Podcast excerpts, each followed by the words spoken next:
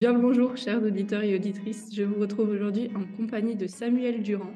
Bonjour Samuel, bienvenue sur le podcast. Bonjour Valentine, merci pour l'invitation. Avec plaisir, écoute, je suis enchantée de te recevoir aujourd'hui. Donc toi, tu es auteur, conférencier sur le futur du travail. Tu explores notamment cet environnement professionnel à travers des newsletters, articles, bandes dessinées, événements et surtout des documentaires dont le quatrième vient d'être enregistré, si je ne me trompe pas. Exactement, au moment où on enregistre le podcast, on est tout fin octobre et je suis rentré il y a quelques jours des derniers de tournage. Il nous en reste plus qu'un qu'on rattrape parce qu'on avait raté. euh, quelqu'un était malade quand on était aux États-Unis en last minute. Du coup, on le rattrape dans quelques jours. Euh, en Europe, on ne retourne pas aux États-Unis pour ça. Et, euh, mais sinon, on est quasiment prêt. Il sort- et il sortira en avril. Trop bien, trop bien, trop bien. Euh, est-ce qu'il y a quelque chose que tu souhaites ajouter à cette euh, petite présentation un peu pour dire euh, qui tu es, un petit mot sur toi?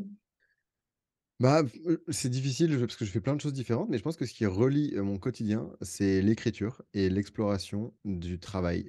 En fait, je ouais, je j'essaye de découvrir des bonnes pratiques sur le travail. On en parlera pour creuser parce que c'est beaucoup plus précis que ça, mais mais au sens large, c'est quand même globalement sur le travail et de partager ces bonnes pratiques à travers des formats assez ludiques et je pense que mon mon média préféré, c'est clairement l'écriture, mais j'essaie de faire aussi à travers, d'autres choses. Mais tu vois, par exemple, là, dans 2 semaines, je sors une bande dessinée, documentaire, heu, conférences, bah, tout ça, c'est aussi de l'écriture. Les newsletters, évidemment, c'est l'écriture, tu vois? Mais dans tous les autres formats qui ne sont pas forcément enfin, qui peuvent être visuels, il y a quand même une grosse part d'écriture et c'est ce à quoi je m'attache. Trop bien. Et ouais, on pourra parler un peu plus des, des backstage après, mais ça m'intéresse d'abord de revenir au pourquoi, comme le dirait aussi euh, Simon Sinek. Qu'est-ce qui t'anime derrière tout ça et qu'est-ce qui t'a amené en fait à travailler sur le sujet du travail, justement? Bah, c'est franchement, c'est un hasard, tu vois? Il y a a pas vraiment une vocation, c'est un peu un hasard. Tout a démarré quand j'étais étudiant en école de commerce, et qu'en en France, dans le système des écoles de commerce, on te demande de faire, une année de césure dans laquelle tu fais 2 fois 6 mois de stage. Et donc j'étais à Grenoble, Grenoble École de Management et et à ce moment-là, en fait, j'avais déjà monté une première boîte qui était une marque de vêtements. J'avais déjà travaillé en tant qu'indépendant sur, sur des projets. J'étais freelance, pendant 2 ans. J'avais fait une vingtaine de missions et donc j'avais une première expérience du travail qui était plutôt positive, qui était tournée, vers des choses qui étaient des activités qui étaient très autonomes. J'avais beaucoup de enfin, j'avais j'avais la responsabilité dans le sens où j'avais une bonne vision de l'impact de mon travail sur, sur le projet, sur le travail, sur ce que je faisais et je trouvais ça cool et en fait, Là arrivent les boîtes qui veulent te recruter pour 2 stages de 6 mois, heu, sur des postes de stagiaire et je me reconnais pas du tout dans dans ce qu'elles proposent. Je me disais: «Mais je me vois pas du tout faire ça pendant, pendant un an». Donc je me suis dit qu'il fallait que j'aille explorer ce à quoi pourrait ressembler le travail de demain, un travail différemment. Et en fait, en en le disant, au départ, c'était quelque chose de très peu sérieux. C'était vraiment, Heu, pourquoi pas? Ça serait intéressant de le faire. En fait, plus j'en ai parlé, plus, bah, l'idée a germé et j'ai eu vraiment envie de le faire et donc je me suis lancé dans cette aventure, heu, de 6 mois pour aller rencontrer des pionniers qui avaient des pratiques innovantes en matière de travail. Donc plus concrètement, c'était sur le management, sur l'organisation, sur les outils qu'ils utilisaient, sur les façons même d'envisager le travail. Donc j'ai fait une centaine de rencontres comme ça pendant 6 mois, un peu partout dans le monde, et c'est comme ça que j'ai mis un pied dans le futur du travail et depuis j'ai continué et donc tu vois, il y avait pas forcément un grand why derrière tout ça. Et alors maintenant ça, c'était vraiment sur le lancement, c'est un peu le cheminement. Mais maintenant avec du recul, je pense que je suis autant attiré par le fond du sujet, les bonnes pratiques, heu, le futur du travail, que par les formats hyper créatifs, heu, sur lesquels j'essaie de raconter les histoires que j'ai découvertes. Et donc j'aime autant faire des documentaires, des BD, des événements, que de bosser le fond du sujet. Et je crois que c'est ça qui c'est ça qui m'éclate au quotidien aujourd'hui. Et un jour en conférence, on m'a posé cette question-là, je parlais des différents leviers de motivation. Pourquoi je fais pourquoi je faisais ça? Et et on dit: «OK et toi et toi pourquoi tu fais ça?» et je pense que j'avais c'était il y a longtemps, tu vois? C'était il y a il y a 2-3 ans et heu et j'avais pas tellement réfléchi. J'avais répondu: «Bah, en fait, je trouve ça génial de me dire que je peux aider des personnes à réaliser un petit peu ce qu'elles ont envie de faire, en termes de, en termes de levier de motivation, se poser les bonnes questions, les aider à ouvrir les yeux, parfois aider des boîtes à se transformer». Je trouve ça hyper gratifiant et et en fait, en rentrant chez moi, je me suis dit: «Mais non, j'ai dit une connerie. C'est pas du tout ça la vérité. C'est pas vrai, en fait. C'est pas ça qui me fait lever le matin. C'est pas un levier de motivation». C'est gratifiant effectivement, c'est vrai, heu, c'est, heu, c'est un bonus, c'est trop cool, je suis très content, mais c'est pas ça qui me fait lever le matin et je me suis posé la question un peu plus sérieusement je me suis dit venu à la conclusion que j'avais 2 grands leviers de motivation. Le premier c'était l'environnement de travail. C'était, la flexibilité que ce mode de travail, heu, permet dans ma vie en général, et surtout les personnes avec lesquelles je bosse, qui sont toutes des amis et et ça, ça fait super plaisir de pouvoir choisir les personnes avec lesquelles tu bosses. Je crois que quand tu es indépendant, c'est la plus grande, le plus grand avantage, le plus grand plaisir, c'est quand même ça, de choisir les gens avec lesquels tu bosses, les projets sur lesquels tu t'impliques, donc vraiment l'environnement de travail et puis le côté apprentissage. J'aime bien la position d'outsider où tu pars de zéro et tu as tout à apprendre, tout à faire. Des erreurs évidemment, mais mais du coup, les succès sont d'autant plus, heu, plaisants qu'en fait, tu es parti de zéro et c'est pour ça que j'aime pas faire trop 2 fois la même chose et qu'à chaque fois on essaie de faire autre chose. Tu vois, là, sur le nouveau documentaire, on vient de tourner un nouveau documentaire. C'était tellement différent. Déjà, le sujet est bien plus complexe. C'est un truc sur lequel je maîtrisais beaucoup moins la thématique. Heu, le format, on essaie de changer aussi. On va pas faire un documentaire de 50 minutes, mais on va faire plutôt 4 épisodes. On va rajouter de la fiction. Enfin bref, on essaie de rajouter des éléments nouveaux à chaque fois pour pas s'ennuyer et se dire qu'on apprend, heu, systématiquement. OK, trop bien je trouve que c'est hyper intéressant de voir, les 2 types de motivation un peu que que tu as, on va dire. Enfin, celle où où que tu as sorti comme ça, un peu plus en mode, heu, le regard extérieur qui te nourrit et que les autres auxquels tu as réfléchi après, en fait, qui sont vraiment des motivations int internes de dire: «Bah, peu importe, heu, ce que les autres pensent de moi, c'est ça qui m'anime», quoi et je trouve que c'est déjà super intéressant, bah, sur la vision dont toi tu mènes, heu, ton quotidien et sur, bah, la manière dont tu vas aussi travailler, quoi. Tu le fais pas pour la récompense, mais pour ce que ça t'apporte, de l'intérieur, on va dire. C'est ça, c'est presque une démarche égoïste franchement de me dire juste: «Mais moi, c'est ça que j'aime en fait, j'ai envie d'apprendre et j'ai envie d'être avec des gens cool, heu et avoir des journées cool». Globalement, si tu veux schématiser, c'est ça. Et l'enjeu de mission, tu vois, derrière tout ça, il est il est génial. Effectivement, je crois que je participe quand même à quelque chose avec un impact plutôt positif et c'est plutôt chouette, hein, de se dire qu'il y a des gens qui quand je reçois des messages de gens qui ont vu le documentaire et qui me disent que ça les a aidés à prendre conscience de certaines choses dans leur travail ou à transformer leurs pratiques, je trouve ça trop bien, ça me fait super, super plaisir, mais c'est pas ça qui me fait lever le matin. C'est pas ça quand je sors du lit en me disant: «Ah trop bien, je vais aider des gens». C'est beaucoup plus égoïste de dire: «Je vais trop m'amuser je vais apprendre plein de trucs». Ouais, ouais. Mais est-ce que tu penses pas justement que cet égoïsme te permet peut-être de gérer la pression différemment, on va dire? Heu, bah, si, je pense que c'est une prise de recul, tu vois? C'est que enfin, dans dans un monde, heu, qui qui se prend beaucoup au sérieux, c'est aussi une façon de de pas trop se prendre au sérieux, de garder beaucoup de recul sur tout ça. Heu et et c'est je pense que c'est c'est c'est aussi c'est aussi un vrai moteur de long terme. C'est-à-dire que, hem, en tout cas par rapport à moi et à la façon dont je fonctionne, c'est clair que c'est ce qui le fait de s'éclater au quotidien, et que le quotidien soit tout le temps différent et qu'il y ait beaucoup d'apprentissage, fait que je je suis là depuis 4 ans et avec la même énergie, heu, qu'au premier jour et je pense que dans 4 ans, ça sera toujours la même énergie parce que, tant que j'ai ça, en fait, tant que je me je retrouve dans l'apprentissage et dans les personnes avec lesquelles je bosse, avec lesquelles être, bah, il y a pas de raison que ça s'arrête, en fait. Donc oui, c'est clair. OK, OK. Et donc on pourrait dire un peu que ça, c'est ta vision du travail à l'heure actuelle? Ouais, bah, c'est ma vision, elle elle évolue forcément, hein, mais en tout cas, moi, je crois que j'ai trouvé mon créneau, ce qui fonctionne bien pour moi, sur ma vision. Après, chacun se retrouve dans des choses très différentes et ne serait-ce que dans mon entourage proche, dans ma famille, dans mes amis, je me rends bien compte qu'on n'a pas tous les mêmes leviers de motivation. Quand je fais des sondages sur des projections, parfois, il y a plusieurs centaines de personnes dans la salle et je pose la question: «Si vous deviez garder qu'un seul levier de motivation, lequel ce serait?» et on se rend compte qu'en fait, c'est très, très bien réparti. Il y en a plein qui se lèvent pour l'environnement de travail, à peu près autant qui se lèvent pour la mission, d'autres qui se lèvent pour la tâche en elle-même. Et et en réalité, c'est on alors au-delà de l'argent, évidemment, on travaille tous pour l'argent, ça, c'est quand même le truc numéro un. Mais mais derrière l'argent, il y a pas que ça. Il y a plein de leviers de motivation et c'est pas tous la même chose, systématiquement. Et et c'est intéressant de l'avoir en tête et je pense que c'est d'autant plus important de l'avoir en tête en tant qu'entreprise, en tant que manager, pour être capable d'identifier chez sa chez chacun les bons leviers de motivation et les actionner aussi en fonction des projets. Mmh Ouais, ouais, pour pouvoir, gérer ton équipe au mieux, du coup. C'est ça. OK, OK. Et du coup, pour en revenir un peu à la la genèse du projet, on va dire, donc tu es parti, toi, tout seul, pendant 6 mois, faire ces interviews et ces rencontres? On était 2, on était 2. Alors les gens ne le savent pas forcément parce que, heu, parce qu'en fait, c'é c'était une amie, avec qui j'étais en école de commerce, une pote avec qui on est parti pendant 6 mois, heu, mais qui elle, était, heu, était moins intéressée par les sujets futurs du travail. Elle était intéressée par l'aventure, mais moins par, heu, par le fait de développer cette histoire ensuite. Donc après, elle a pris un chemin complètement, différent. Je crois qu'elle a travaillé d'abord un petit peu chez Hermès et ensuite je crois que maintenant elle travaille chez, chez Uber. Mais, mais mais, on est toujours en contact de loin, mais mais en fait, on s'est pas impliqués de la même façon sur les sujets futurs du travail.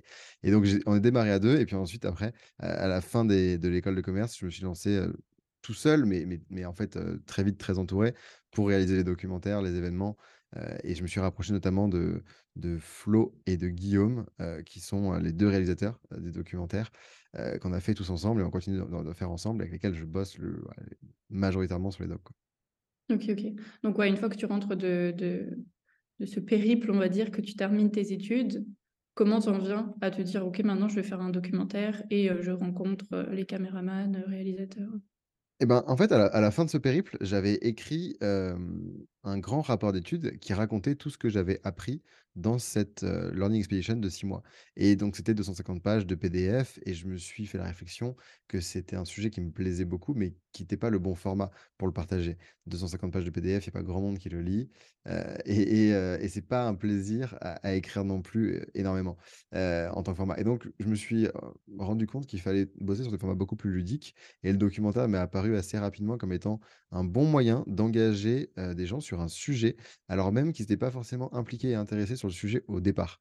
Heu et je me suis rendu compte en regardant moi-même des documentaires sur des sujets sur lesquels j'étais pas, hem, hyper intéressé, sur lesquels j'étais pas fasciné au départ, mais en ay en ayant complètement accroché à ce format-là. Donc je dis: «Bah, OK, bah, c'est le bon format, heu, allons creuser là-dessus» et donc je me suis, formé un petit peu, j'ai appris énormément sur, comment ça s'organisait, comment on pouvait, gérer tout ça et puis, j'ai rencontré les réalisateurs à ce moment-là et on s'est lancé dans ce premier documentaire qui nous a mis le pied pour le deuxième, le troisième et le quatrième. Mais sans avoir cette vision-là au départ, on s'est jamais dit: «On va faire 4 documentaires et peut-être plus plus tard». Juste on en fait un, on verra ce qui se passe après, puis on se rend compte à la fin de chaque projet qu'en fait on a envie de continuer, qu'on a encore plein de choses à raconter et et ça fonctionne bien comme ça. OK, trop bien et du coup, bah, forcément, la création d'un documentaire, ça demande aussi, heu, des financements, puis, heu, pouvoir, rencontrer des gens, voir comment, bah, de quoi vous, vivez pendant pendant ce temps-là. Comment est-ce que ça s'est passé du coup, à ce niveau-là? Heu, alors moi j'ai fait le choix alors comme je viens pas du monde de l'audiovisuel, j'ai fait le choix de ne pas passer par les circuits classiques qui sont les financements avec le CNC ou les régions, c'est-à-dire de demander des subventions, heu et j'ai fait le choix de m'entourer d'entreprises qui avaient, heu, 2 intérêts globalement, qui ont envie de prendre la parole avec moi sur le sujet du futur du travail et qui ont aussi envie de se transformer, de nourrir en interne leur propre, leur propre transformation et donc en fait, je et et je pense qu'il y a aussi un autre enjeu qui était de dire que moi, n'ayant jamais travaillé en entreprise, j'ai forcément besoin d'avoir des conversations régulières avec les entreprises pour arriver à bien angler mon propos et et faire en sorte que le documentaire soit, soit dans la bonne direction, réponde aux bonnes questions que les gens se posent réellement.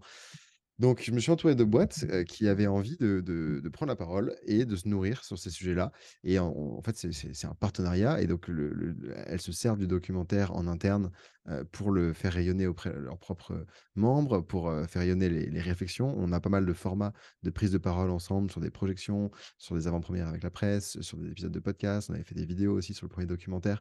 Bref, tout un ensemble de tout un tout un ensemble de d'éléments de communication et de séminaires aussi, de transformation sur lesquels je fais intervenir d'autres speakers pour et on utilise le documentaire forcément aussi en interne, pour aider à la transformation, et je me faisais la réflexion aussi que si jamais j'avais eu un circuit classique, tu vois, par exemple, je sais pas, un un TF1, un Netflix ou alors j'adorerais que que ce documentaire soit diffusé sur des plateformes plus larges, bien sûr, mais tu vois, si c'était juste, je sais pas, un chèque qui tombait pour pouvoir faire le documentaire. On se serre la main, on fait le documentaire, on le et puis après je le livre et puis on passe à autre chose.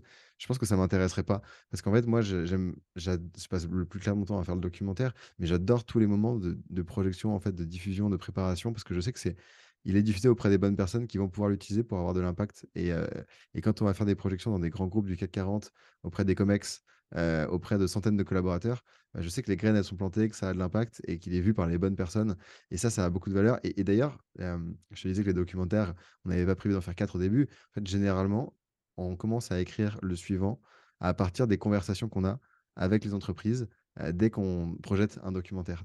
Typiquement, quand on a projeté le 1er, tout de suite, j'ai des conversations passionnantes qui m'ont emmené sur la voie du deuxième et c'est ça qui m'a mis, le pied. OK, OK et du coup, tu es arrivé comme ça dans les entreprises partenaires, heu, en expliquant un peu le projet et en voyant ce qui était possible, de faire avec eux? Ouais, exactement, en leur en leur en leur pitchant un petit peu un angle, un fil rouge, heu, une vision du travail que j'avais envie de partager dans ce documentaire.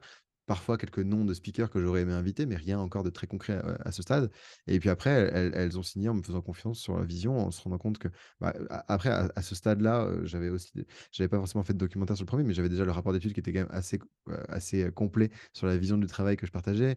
J'avais la newsletter, je commençais à prendre la parole sur LinkedIn aussi et donc, la vision du travail que j'avais était quand même assez claire et les gens savaient à peu près dans quoi ils s'embarquaient avec moi. OK, OK. Ouais, c'est ça, il y avait déjà tout ton travail en amont, en fait, qui t'a servi pour pouvoir aller démarcher, heu, C'est ça. OK, d'accord et du coup, pour bien comprendre, niveau, heu, financement, alors c'est eux qui t'ont dit: «OK, on fait un partenariat ensemble» et du coup, qui aidait, heu, le projet à se à se financer avec la promesse de de diffusion et cetera? Bah, exactement, exactement, c'est exactement ça, et et en fait, même la plupart du temps, j'ai des conversations avec, les entreprises. Alors c'est pas toute l'entreprise, hein, mais c'est quelques représentants des boîtes à chaque fois, qui me permettent de vraiment bien angler le documentaire et je me fais la réflexion parfois que c'est ces conversations-là où j'étais parti sur une piste, puis je me rends compte en discutant avec elle qu'en fait, c'est c'est pas la vraie question qui les taraude et qu'il y a une autre question. En fait, c'est vraiment à cette question-là qu'il faut répondre et c'est avec, avec ces conversations-là que j'arrive à angler le documentaire et ensuite, on part dessus et 1 an après, elle le découvre en même temps que tout le monde, et et c'est génial et après on l'utilise, on en parle et c'est trop bien. Donc j'ai trop hâte de ce moment-là qui arrive bientôt. Trop bien, trop bien et du coup, ouais, au niveau de de l'écriture, comme tu dis, c'est toi qui prépares un peu la trame, du coup, du du documentaire et c'est enrichi avec les conversations que tu as en amont? Pas spécialement enfin ce que je veux dire, bon, moi, j'ai fait, du coup, un parcours aussi en journalisme, donc ça m'intéresse de comprendre, tu vois, comment est-ce que vous faites pour dire: «OK, ben, tu vois, tu as ton sujet de base, je suppose, la trame un peu de ton documentaire, qui est enrichie par les conversations que tu as en amont et aussi de toutes les interviews que tu réalises en vrai». Donc comment est-ce que tu fais pour choisir, du coup, après la fin, le le le fil rouge, la trame? Enfin, c'est quoi un peu ton ton processus d'écriture à ce moment-là? Alors le processus d'écriture, en fait, il ressemble beaucoup à une grande dissertation. C'est-à-dire que je démarre avec un sujet, heu, avec une question, avec une problématique et puis je commence à réfléchir à un plan, heu, généralement en 3 parties, heu, 3 parties, plusieurs sous-parties, en fait. En gros, je fais un peu comme une grosse dissertation. Ça ressemble à une sorte de d'article un peu fouillé de de 6-7 pages sur un sur un sur un doc, assez assez assez précis dans la vision du travail que j'ai et puis ensuite je me dis: «OK, pour chaque idée clé, qui serait la meilleure personne pour prendre la parole, et pour pouvoir, et pour pouvoir, en fait, représenter cette idée-là?» Et et c'est comme ça que je choisis les speakers, de documentaire et donc il y a un travail d'écriture qui est fait en amont, je me nourris de enfin, je fais un grand, grand travail de veille évidemment, mais comme c'est un documentaire et que c'est pas scripté, réellement, la vraie écriture, elle se passe surtout au montage. C'est-à-dire qu'on a on a j'ai mon fil rouge, on va faire les interviews avec les personnes que j'ai imaginées comme étant les plus pertinentes pour la thématique, heu et donc là, bah, là-dessus, pour le coup, je valide en amont, hein. Je les appelle avant qu'on se déplace avec toute l'équipe, je valide en amont, je les appelle, je vérifie que c'est hyper pertinent, qu'elles sont sincères dans leur démarche, que c'est que c'est intéressant. Et puis on débarque sur place, on et après on se retrouve, je sais pas, avec 1 heure, 1 heure et demie d'interview pour chaque personne et c'est là où il y a tout le travail d'écriture parce qu'au montage, on va en garder que 5 minutes, 10 minutes, allez 15 minutes maximum par personne et heu et c'est là où il faut choisir et c'est là où il y a l'écriture et c'est ça qui prend le plus de temps. Tu vois, là, on est fin octobre, le documentaire, il va sortir le 2 avril 2024, heu, entre temps, on va faire que du montage. OK, OK, ouais. Ouais, ouais, donc heu, bon, c'est bien, ça répond à plusieurs de mes questions aussi. Comment est-ce que tu choisis les les personnes et cetera et heu, ça m'intéresse de savoir justement dans cette démarche-là, c'est quoi un peu les, les qualités ou les forces, toi, qui te servent le plus dans la création de tes documentaires? Mes qualités à moi? Ouais. Je pense je pense qu'il y a quelque chose qui qui fait un petit peu quand même, heu, qui relie tous les documentaires, c'est que je mets un bout de moi. C'est-à-dire que c'est ma ma vision du travail qui est partagée à chaque fois et j'essaie de trouver quelque chose qui, au départ, va sortir un petit peu l'ordinaire. On se dit: «Mais on n'attendrait pas ça». Tu vois, sur le 2 documentaire, tu as, Peter qui fait des skis en bois, heu, sur Time to Work, heu, tu as, Patrick Mouratoglou, qui fait le tennis, enfin entraîneur de tennis de Serena Williams, à l'époque et de bien d'autres et en fait, ça, c'est des petits bouts de moi parce que je suis un fan de ouf de ski, fan de ouf de tennis et je me dis: «J'ai envie de le relier au documentaire» et au début, on se dit: «Ouais, n'a c'est pas lié quoi, ça a pas de sens», heu et en réalité, après, on comprend que le message, en fait, il y a rien de mieux que, ah, que Peter qui nous parle d'artisanat et de créativité pour comprendre, en fait, qu'effectivement, oui, dans tous les jobs, on peut aussi ressentir et vibrer pour ces mêmes valeurs de l'artisanat. Heu, le côté aussi, heu, travail, passion, ambition, entrepreneuriat, heu, rapport au temps chez les sportifs de niveau, c'est quelque chose où on peut carrément relier à l'entreprise aussi et c'est des sujets, heu, que j'aime bien amener. Je pense que c'est ce qui fait la patte et c'est aussi ce qui fait le côté un peu entertaining des documentaires. C'est qu'on parle d'un sujet sérieux, mais avec une vibe un peu sympa et que, bah, c'est ce qui fait que tu peux accrocher, rentrer dans le sujet, même si tu es pas un fanat de travail. Tu vas te dire: «OK, c'est marrant en fait la façon dont ils ont traité le truc». Donc je pense que c'est ça qui c'est la curiosité en fait, la curiosité un petit peu à tout. Et puis je pense que ce qui fait que ça fonctionne bien aussi ces documentaires, c'est la démarche à mon avis, heu, avec beaucoup d'humilité dans une posture explorateur. C'est-à-dire qu'on n'arrive jamais heu, en se disant: «Nous on sait, on a vu que c'est comme ça que ça fonctionne et il faut que tout ce que vous fassiez comme ça». Tu je te prends l'exemple de la semaine de 4 jours, heu, sur le time to work. C'est un sujet, hyper polémique, qui fait débat. En plus, je sais que tu es en Belgique, donc c'est ça fait d'autant plus débat en Belgique, récemment. Mais mais c'est le genre de choses, sur lequel il y a pas une vérité générale. Ça marche pour des boîtes, ça marche pas pour d'autres boîtes. Il y a plein de façons de le mettre en place. Nous, on a été voir, j'ai parlé avec une dizaine de boîtes qui l'ont mis en place, chez qui ça fonctionne super bien. J'en ai ai filmé 2, heu, c'est LDLC et Buffer dans le documentaire. Bon, ça veut pas dire qu'il faut le mettre en place partout, à chaque occasion. Mais moi, j'arrive avec une posture explorateur en disant: «J'ai été voir ces boîtes-là, ça fonctionne. Voilà pourquoi ça fonctionne. Voilà ce qu'ils en ont à dire comme retour d'expérience. Peut-être qu'on peut s'en inspirer, peut-être pas. Mais le but, c'est de donner des idées, pas de donner des leçons». Et donc, heu, on va avoir des débats. Heu, les conférences, en fait, qu'on fait après le documentaire, c'est majoritairement des débats surtout. Heu, c'est surtout là où on va pouvoir, faire des choses, qui vont être constru constructives et pas pas de copier-coller quelque chose qui a fonctionné ailleurs, mais de dire comment est-ce qu'on peut s'inspirer d'un discours pour construire quelque chose chez nous qui pourrait être unique. Heu, voilà, donc je pense que c'est ces 2 choses, c'est, heu, être curieux un petit peu sur, heu, tout ce qui peut se passer, qui peut, sortir, de ce qu'on attend sur un documentaire sur le travail et la posture, d'explorateur. OK, ouais, trop bien. Ouais, je pense que de derrière la curiosité, il y a aussi, forcément, l'audace qui va avec pour que ça puisse, se réaliser et se concrétiser, quoi. Ouais, après c'est ça, après il faut essayer d'ouvrir toutes les portes, d'envoyer des emails un peu à tout le monde et de se dire: «Ouais, mais telle personne elle est super occupée, elle répondra jamais». Ouais, mais si, en fait, ils répondent tous. Ouais, c'est ça. C'est ça. Puis quand tu sais que tu vas avec, heu, avec de l'envie et une bonne intention derrière, comme tu disais aussi, heu, c'est important pour choisir les personnes et je pense que ça se sent de toute manière quand quand tu reçois un mail ou autre, heu, l'intention qu'il y a derrière et le projet et enfin ouais, ça ça me fait directement penser aussi à à ce que vous véhiculez à travers les documentaires, quoi. Remettre de la conscience, en fait, sur ce qu'on fait machinalement depuis, heu, des années pour, heu, pour voir comment ça s'adapte à notre société actuelle et à chaque être humain aussi qui la compose. C'est exactement ça et l'exemple que je prends souvent, tu vois, un truc qu'on peut piquer aux artisans, c'est ça, c'est le fait d'être dans l'instant présent. L'exemple que je prends souvent sur les emails, c'est de dire quand tu écris un email alors, il y a plusieurs types d'emails, tu vois? Il y a l'email, heu, juste pour caler un rendez-vous, bon, ça va, tu vois? Tu vas pas forcément passer du temps dessus. Mais quand tu t'écris un email à quelqu'un, tu sollicites son attention, et ben, tu le truc qui marche qui qui fonctionne super bien, c'est de se dire: enfin, qu'est-ce que j'ai envie que la personne ressente quand elle va lire mon email? Essayer de se mettre à sa place, essayer d'imaginer un petit peu ce qu'elle va ressentir quand elle va le lire. Et heu et tout de suite, on met beaucoup plus d'attention dans ce qu'on fait, on est beaucoup plus dans l'instant présent, dans la rédaction de l'email et ça donne quelque chose de tout à fait différent. Heu et ça, on peut le mettre dans n'importe quelle tâche, mais dans les emails, je crois que ça ouvre beaucoup de portes et c'est clair, un email bien rédigé, franchement, ça peut ouvrir, beaucoup, beaucoup de portes. Tous les documentaires et et beaucoup d'autres choses ont été faites à partir de là, juste avec un petit email. C'est pas des intros, tu vois? Je suis arrivé, heu, je connaissais personne dans le futur du travail il y a 4 ans, heu, j'avais aucun réseau sur qui que ce soit et et ça s'est un peu construit au fur et à mesure juste avec des emails. Trop bien, ouais, c'est un bon conseil à retenir et ça me fait aussi penser à dire, en fait, que c'est juste, heu, remettre dans de l'humain, quoi, dans ce qu'on fait. Parce que Exactement. souvent, quand on envoie un mail, bon, on est tout seul derrière son ordinateur, on pose pas forcément à celui qui va le recevoir, en fait. C'est ça, c'est exactement ça. Ouais, trop bien. Combien est-ce que ça de temps est-ce que ça vous prend, au total, la la réalisation d'un documentaire? Du moment où tu as l'idée jusqu'au moment où ça sort et puis il y a du temps bonus après, du coup, le qu'il soit diffusé, les débats et tout ça? Ouais, bah, ça prend un an. Ça prend un an vraiment du moment où on a l'idée et du moment où il sort. Avec plein d'étapes, avec l'écriture, avec, la production, avec la post-production, avec ensuite la promotion, le marketing, la mise en avant et puis beaucoup de projections ensuite. Mais c'est pas, pas du temps plein. C'est-à-dire que ça prend un an, mais les jours de tournage, en réalité, il y a à peu près une quinzaine de jours de tournage par documentaire, mais qui vont s'étaler pour les plus longs, ça a duré trois quatre mois. Pour certains, là, pour le dernier, on a quand même encapsulé tout ça dans un mois, donc c'était intense. A des déplacements. Mais ouais, globalement, c'est un an et je trouve ça chouette aussi par rapport à d'autres projets. Tu vois, moi qui écris des newsletters, qui fais des posts LinkedIn, bah, tu es là, heu, newsletter toutes les 2 semaines, post LinkedIn, c'est quasi tous les jours. Tu ships, tu ships, tu ships. En fait, tu balances dans tous les sens et il faut que ça aille vite et c'est des contenus qui qui, tu vois, qui vont mourir assez rapidement. La newsletter, elle arrive dans les boîtes mail, les gens la lisent. Ouais, elle est référencée, je dis Substack, c'est référencé sur Google, tu peux retomber dessus, mais mais c'est pas forcément le truc le qui va tu vois, tu vas ressortir dans deux trois ans. Le post LinkedIn, au bout d'une semaine, il est mort, plus personne ne le reverra.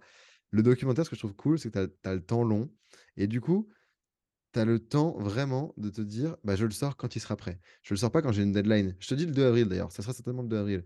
Mais déjà, ça prendra un an et en plus, heu, c'est pas enfin, si on n'est pas satisfait, ce sera pas le 2 avril, ça sera peut-être le 30 avril, tu vois? J'en sais rien. C'est un peu quand on a envie et et je trouve que ça a beaucoup de valeur dans un monde où on fait des contenus qui vont super, super vite, de prendre le temps sur des contenus un peu plus longs. Parce que ça te laisse la possibilité de partager vraiment une vision qui te ressemble, une vision qui est juste et tu peux pas te cacher derrière le, «Non, mais en fait, j'avais la pression de sortir le truc, ça allait trop vite et c'est pas vraiment ce que je pense, ma pensée elle est pas vraiment exactement là». Non, en fait, les documentaires, ils ils reflètent réellement ce que je pense à un instant T, au moment où il sort parce que, bah, c'est la version la plus aboutie de ce que j'avais envie de faire, quoi. Mmh. Ouais, ouais, c'est vraiment, heu, tu peux mettre vraiment toute ton attention et ton intention dedans, comme tu Exactement. comme tu le veux, ouais, pour qu'il sorte. OK et du coup, ouais, tu dis, vous travaillez pas à temps plein, dessus, puisque bon, tu as aussi les autres contenus à faire. C'est quoi un peu qui qui compose du coup, heu, toi, ton quotidien? Mmh, il est chaotique mon quotidien malheureusement, j'arrive toujours pas à trouver une formule pour arriver à mais j'aime bien en même temps ça. Mais, je suis très enfin très organisé très très désorganisé à la fois. C'est-à-dire que je gère plusieurs projets. Ce qui m'occupe le plus quand même, c'est le documentaire. Mais il y a beaucoup de projections, j'en fais une trentaine par an à peu près, parfois plus et donc c'est beaucoup de déplacements. C'est majoritairement en France, mais ça peut aller un peu plus en Europe. Tu vois? La semaine prochaine, je serai, en Belgique, et donc il y a beaucoup de déplacements quand même, pour des projections, mais sinon c'est de l'écriture, c'est alors écriture sur sur du LinkedIn, sur la newsletter, j'ai des podcasts aussi, pas mal de choses comme ça. Et puis après je monte d'autres projets, c'est-à-dire que j'ai la bande dessinée sur laquelle, bah, à un moment donné, je vais l'écrire. Là, elle sort dans 2 semaines, donc c'est beaucoup de préparation, de la sortie presse, de la sortie des petites soirées de lancement qu'on va faire, tu vois? Il y aura des médias, il y aura des trucs comme ça.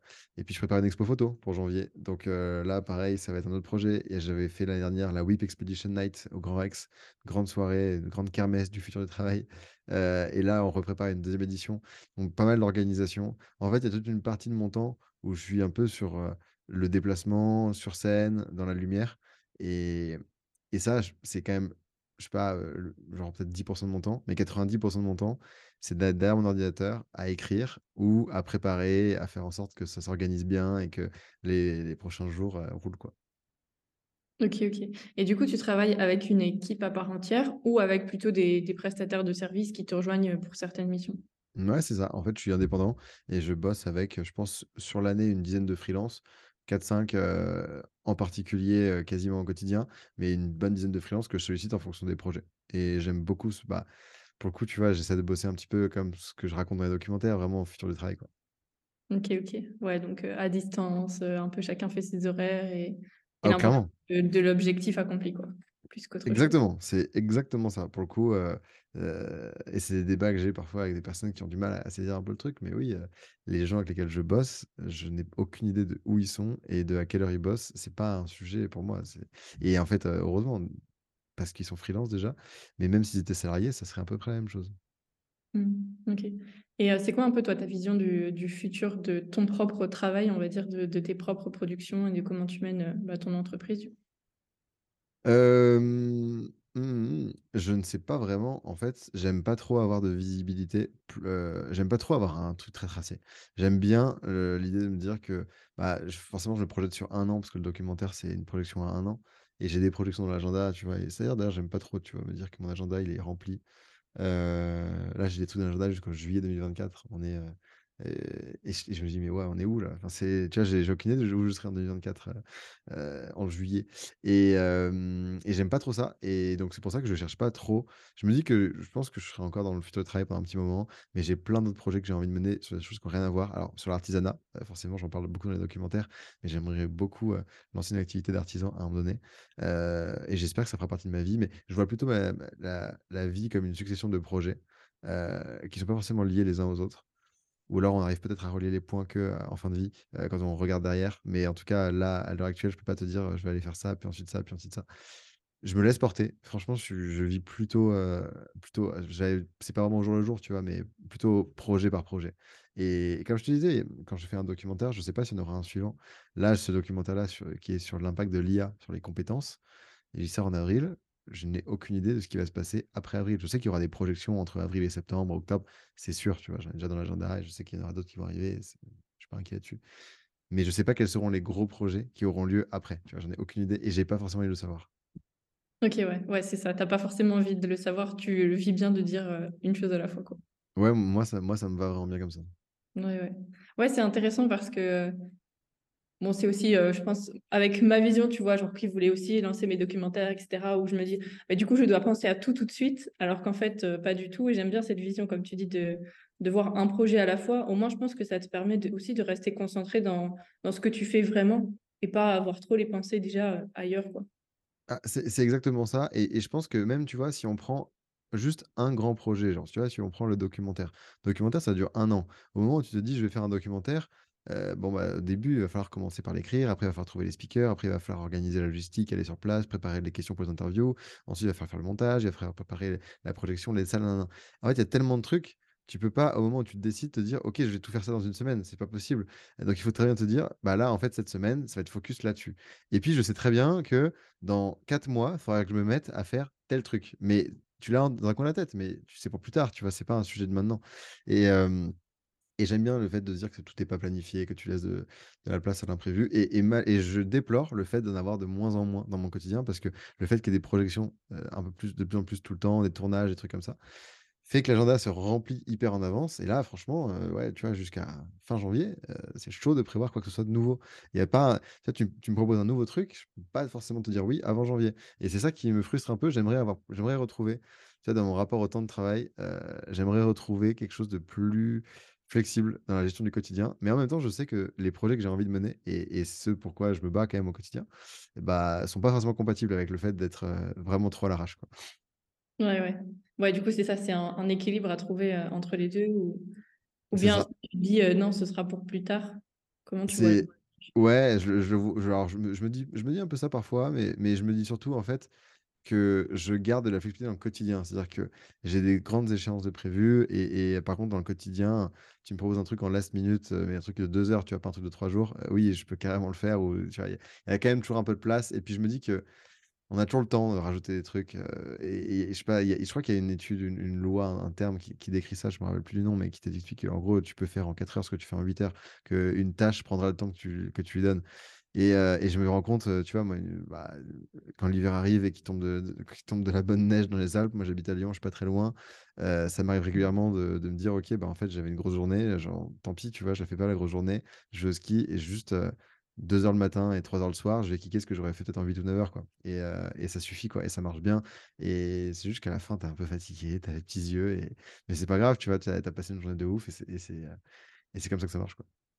Ouais, ouais. Ouais et puis c'est vrai que c'est aussi une chance de pouvoir du coup mener, heu, ton quotidien de cette manière, quoi. Ouais, bah, quand je te crées, donc c'est normal qu'il y ait aussi un peu des des inconvénients parfois, exactement. heu OK, OK.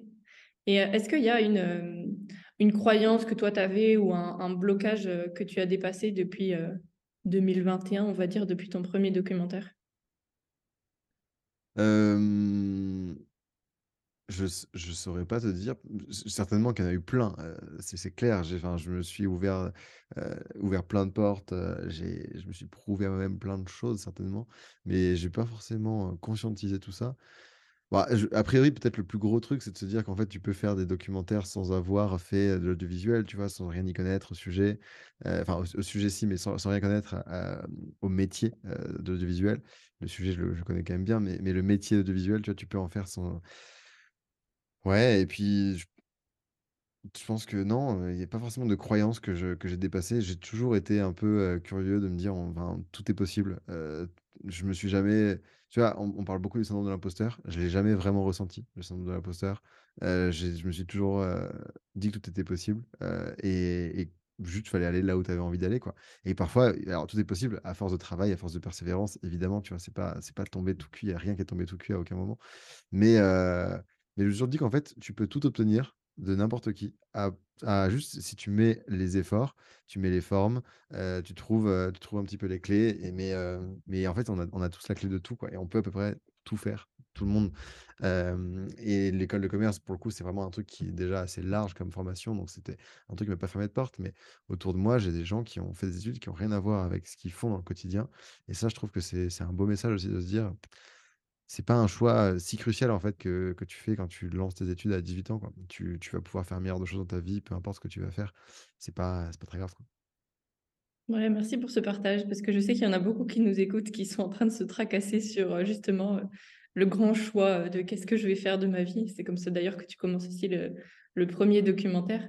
D'ailleurs, je me demandais par rapport à ce premier documentaire-là, qui a été, construit un peu différemment que les autres, j'ai l'impression? Ou c'est vraiment une, heu est-ce que c'est une volonté de ta part d'avoir voulu un peu dérouler le film à la première personne? En mode, heu, voilà, c'est Samuel qui se questionne? Ou est-ce que ça a aussi un intérêt, heu, plus, cinématographique, de capter l'attention ou quoi que ce soit? Eh ben, écoute, très juste, très bonne question, c'est les 2 heu, pour le coup. Ce documentaire, donc le premier Work in Progress, à à l'époque où je l'écris, j'étais encore étudiant en dernière année d'école de commerce et au moment où le film, bah, c'est, ça commence d'ailleurs à la toute fin de l'année et ça s'étale sur les mois suivants et donc mmh, en fait, j'étais le personnage que je joue dans le documentaire, c'était vraiment moi, tu vois? Le jeune diplômé qui se questionne sur la sur le sens de son travail, qui qui se pose ces questions-là, c'était vraiment qui j'étais. Donc forcément, j'ai incarné cette réflexion-là. Alors, je pense quand même avec un point de vue un peu plus naïf dans le documentaire que dans la vraie vie parce qu'entre t le moment où on filme et le moment où je prépare le truc, bah, j'ai carrément cogité et avancé sur pas mal de réflexions. Mais c'est clair que le fait de l'incarner à première personne, c'était moi à l'époque. Et puis, c'est aussi un procédé cinéma cinématographique qui est facile pour créer du lien entre chaque réflexion, pour faire un fil rouge. Le fait d'avoir quelqu'un qui mène une quête initiatique que tu peux suivre dans différentes aventures, c'était un peu la facilité aussi d'un point de vue cinématographique pour notre premier documentaire, parce que c'était aussi à ce moment-là le premier documentaire de Flo et Guy, les 2 réals, donc ça nous allait bien. Et effectivement, si tu regardes les les 2 documentaires après, je prends toujours la parole, heu, à travers la voix off, mais je m'efface un peu plus dans chaque documentaire. C'est moins moi qu'on voit, heu et même si je partage quand même ma vision du travail, c'est moins moi qui l'incarne et puis et ça, les gens le découvriront dans quelques mois avec le prochain, la prochaine docu-série. C'est pas un documentaire, docu-série, hem, j'apparais pas dans le documentaire, et je prends pas la parole en voix off non plus et c'est, et c'est aussi un parti pris de se dire, bah, du coup, on réinvente un peu ce qu'on a fait, on se challenge, on apprend différemment. C'est vraiment un challenge, cinématographique et aussi parce que la position dans laquelle j'étais dans le premier documentaire qui est de dire: «Je suis un jeune étudiant, un jeune diplômé qui, heu heu, qui est sur cette quête de sens», c'est plutôt le cas, tu vois? Maintenant du coup, j'ai un peu trouvé, heu, ce que j'aime faire, je m'éclate dans ce que je fais, et ça serait mentir que d'incarner quelqu'un d'un peu naïf qui cherche encore de la dans son job, c'est plus la réalité, quoi. Mmh. OK, OK. Et qu'est-ce que tu pourrais donner comme, comme conseil justement à travers, heu, ce que toi tu as pu vivre et tous les documentaires, les échanges aussi que que tu as pu avoir? Le conseil que tu donnerais justement à quelqu'un qui heu, voilà, qui a fini son bac, qui doit se lancer dans dans des études potentiellement supérieures ou faire autre chose, qu'est-ce que tu aurais envie de lui dire toi? De se de de de tester, de se lancer tout de suite en fait, heu, de démarrer maintenant, de pas attendre, de se dire: «Il faut que je fasse des études, pour arriver à à commencer à bosser» en fait. De commencer à bosser dès maintenant en tant qu'indépendant, heu heu, en tant que bénévole, au sein d'une petite boîte, peu importe, mais en fait de se dire: «Faut tester, il faut bosser», c'est comme ça qu'on apprend. Les études, c'est bien, ça va un temps, et notamment il y a des métiers, ça dépend quel métier, mais tu vois, tu as des métiers vraiment techniques sur lesquels, heu, je sais pas, tu peux pas tu peux pas être architecte ou médecin sans une certaine formation, tu vois? Tu as des métiers notamment qui sont protégés par des par des ordres, donc c'est nor c'est normal. Hem, il y a des réglementations, mais mais au-delà de ça, tu vois, il y a beaucoup de métiers sur lesquels tu peux tester. Typiquement, tu veux faire un documentaire, mais commence par faire des vidéos YouTube, commence par aller filmer avec, heu, ton tel, deux trois trucs, heu, des petits formats, des trucs. C'est comme ça que tu vas apprendre et que tu vas te lancer, et et de pas se dire que c'est un choix d'une vie aussi, que tu pourras faire un meilleur truc. De toute dans tous les cas, tu vas pouvoir rebondir, le monde dans lequel tu vas évoluer va changer. Il y a de bonnes chances que tes études ne soient pas adaptées au monde dans lequel tu vas être, parce que malheureusement, heu, l'école et l'école et les établissements supérieurs ne préparent pas au monde du travail de la bonne façon. Ça pourrait être l'objet de plein de documentaires aussi, et et pour le coup, la vraie vie, en fait, ce qui va se passer, c'est juste de tester, quoi. De tester, mmh, pour apprendre, mais de tester pour se rendre compte de ce qui nous plaît aussi. En fait, tu peux pas vraiment savoir. Tu vois, je sais pas, les médecins qui font, heu, 10 ans d'études, comment tu peux savoir si tu vas vraiment aimer la médecine et aimer faire ça pendant 40 ans de ta vie, tant que tu l'as pas fait réellement, tu vois? Heu et c'est pas tes études qui vont enfin, tu tu vas tu vas expérimenter, mais tu vas expérimenter un peu tard malheureusement, heu, la médecine. Tu vois, j'ai ma meilleure amie qui est architecte, de formation je crois que c'est une des rares de sa promo sur une classe de 30, heu, à être architecte. Je crois que les 29 autres sont partis faire autre chose, tu vois? Heu et ils s'éclatent tous dans ce qu'ils font de façon très différente, et et c'est pas forcément, tu vois, un problème, c'est pas forcément un poids, tu juste, tu vas faire autre chose dans ta vie et aussi, je pense qu'il y a un message à garder en tête, c'est de dire que tes études, globalement, que tu sois indépendant ou que tu sois salarié d'ailleurs, hein. On va t'en parler pendant les 3 premières années, les 5 premières années après tes études. Ça va t'aider peut-être à avoir ton premier job, tes 2 premiers jobs. Mais après, en fait, on s'en fout. On va te dire: «OK, mais Valentine, genre, tu fait quoi l'année dernière? t'as fait quoi il y a 2 ans? C'est quoi les projets sur lesquels t'as bossé? Tu qui? C'est quoi tes valeurs? C'est quoi ton qu'est-ce qui t'anime?» tu vois? Qu'est-ce que tu sais faire? Qu'est-ce qui t'a occupé? Et on va pas te parler de l'école que tu as faite, des années auparavant en disant: «En fait, oui, on s'en fout». Moi, typiquement, l'école de commerce, ça tient à quoi? Ça tient au fait que j'ai été bon en économie ou j'ai été bon en maths quand j'avais dix heu, 20 ans, du coup, sur un concours après une prépa. qu'est-ce que ça dit de mes capacités à faire un job, 10 ans, mais même même 3 ans après, en fait, tu vois? Heu, j'ai plus le même niveau du tout en maths, en économie ou en philo. Par contre, j'ai appris plein de trucs sur plein de sujets qui m'éclatent au quotidien et voilà. Donc je crois que faut faut un peu dédramatiser tout ça et se dire que le meilleur conseil, c'est juste de tester, de mettre les mains dans le cambouis, en fait, de se dire: «Comment je pourrais, à petite échelle, aller tester, ce que j'ai envie de faire?» et de se dire que, voilà, on va on va se tromper, on va se planter, on va pivoter, mais c'est normal, c'est la vie, en fait, c'est ça, hein. Trop bien. Merci beaucoup. Ça me ça me parle beaucoup et je trouve qu'on ressent à travers, heu, toute l'interview et même, heu, tout ce que tu as pu partager ce ce sens aussi juste de la découverte et de de la vie de l'instant présent quoi, finalement. Pas Bah, se ouais, avec, heu, ce qui va se passer demain, juste déjà vivre aujourd'hui et puis après on verra quoi. C'est exactement ça. C'est un peu ça le message. C'est, éclatons-nous au quotidien. Il y a pas de raison de se faire chier dans un job dans lequel on n'est pas heureux, de se faire chier avec des gens avec lesquels on n'est pas heureux, des projets qu'on n'a pas envie de faire. On a tous droit à avoir du sens dans ce qu'on fait, peu importe la formation, peu importe d'où on vient, peu importe ce qu'on fait et et aussi on peut s'éclater de plein de façons. Il y a il y a des métiers qui sont dévalués, qui ont une mauvaise image, qui sont, qui sont pas, heu, tu vois, qui sont pas, vus comme étant les métiers, géniaux, les métiers dans lesquels tu t'éclates. Mais en fait, on peut tous trouver du plaisir dans plein de jobs différents, tu vois? Et on n'est pas tous cal calibrés de la même façon, donc on va pas tous valoriser la même chose et je crois que dans n'importe quel job, même ceux qui sont dévalués, on peut carrément s'éclater. Ouais. Ouais, ouais, c'est sûr, trop bien. Et ouais, comme tu dis, c'est vrai qu'on n'est pas enfin, on est tous différents au final, donc il y a aussi l'importance de la connaissance de soi derrière ça et pour en revenir un peu à ce qu'on disait, en off, c'est aussi le challenge entre, heu, le monde du travail et la manière dont on est formé avant, heu, un peu comment sont mis, heu, nos propres mécanismes internes qui vont nous permettre après, d'exécuter des tâches, mais aussi simplement de vivre notre vie puisque tout le temps, la la majeure partie en tout cas, actuellement du temps que que les humains, de manière générale, passent, on va dire, se fait, à l'école ou au travail. Donc donc c'est aussi l'importance de voir, et du coup à questionner aussi comment est-ce que l'école peut peut nous amener à à adopter après un travail qui nous correspond mieux quoi, finalement. C'est exactement ça et d'où l'importance de se poser les bonnes questions, heu, dès le plus jeune âge, le plus tôt possible et je milite pour que les documentaires soient diffusés, heu, dans les dans les écoles, en fait, dès dès le lycée idéalement, établissement supérieur aussi. Heu, ils sont diffusés pour le coup, c'est déjà le cas pour, une partie de d'entre elles, mais mais pas toutes, en fait et j'aimerais que ce soit encore plus largement diffusé mais comme j'ai beaucoup d'autres choses à faire, je ne passe pas le temps nécessaire pour pour le faire mais j'aimerais bien, m'activer un peu là-dessus. Trop bien, une belle, heu, autre mission aussi supplémentaire. OK, OK. On arrive tout doucement à la fin de de l'interview. J'ai une, dernière question un peu backstage avant de de passer à mes 3 petites dernières questions de de conclusion. Heu, tu parlais justement aussi dans dans le message un peu que tu donnais, heu, de de pouvoir rebondir, d'avancer malgré, ce qui se passe et de pouvoir pivoter. Est-ce que toi, il y a un un moment ou une anecdote que tu aurais à partager, dans tout ce processus maintenant de depuis 4 ans, heu, parmi les documentaires, quelque chose peut-être qui s'est pas passé comme prévu ou, heu, que tu as pu percevoir au moment T comme un échec, mais dont tu en as tiré une leçon après? Ouais, il y a beaucoup, beaucoup de choses qui sont pas passées comme prévu, hein.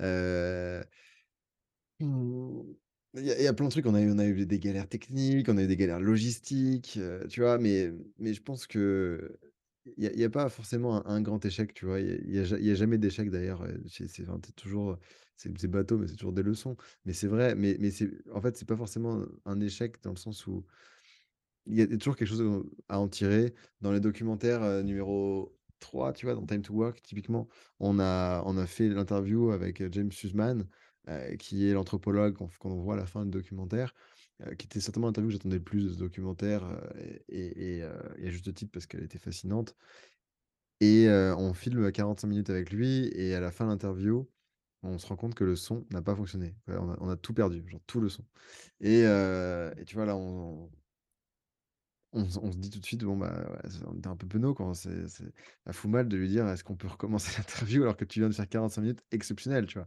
Moi, je jubilais et heu et puis là, on on lui explique la situation, puis en fait, il dit: «Bah, c'est la vie, quoi, ça arrive, c'est pas grave» et heu et il a dit: «Bon, on prend 15 minutes de pause, on va boire un petit verre» et heu et puis c'est reparti. Ensuite, il s'est remis et c'était et relancé, quoi et heu et et je pense que, tu vois, ça aurait pas été forcément, la réaction que tout le monde aurait eue, mais lui, son petit, heu: «C'est la vie», bah c'était c'était notre état d'esprit dans lequel on était nous, quoi. Et heu, il a grave matché avec ça.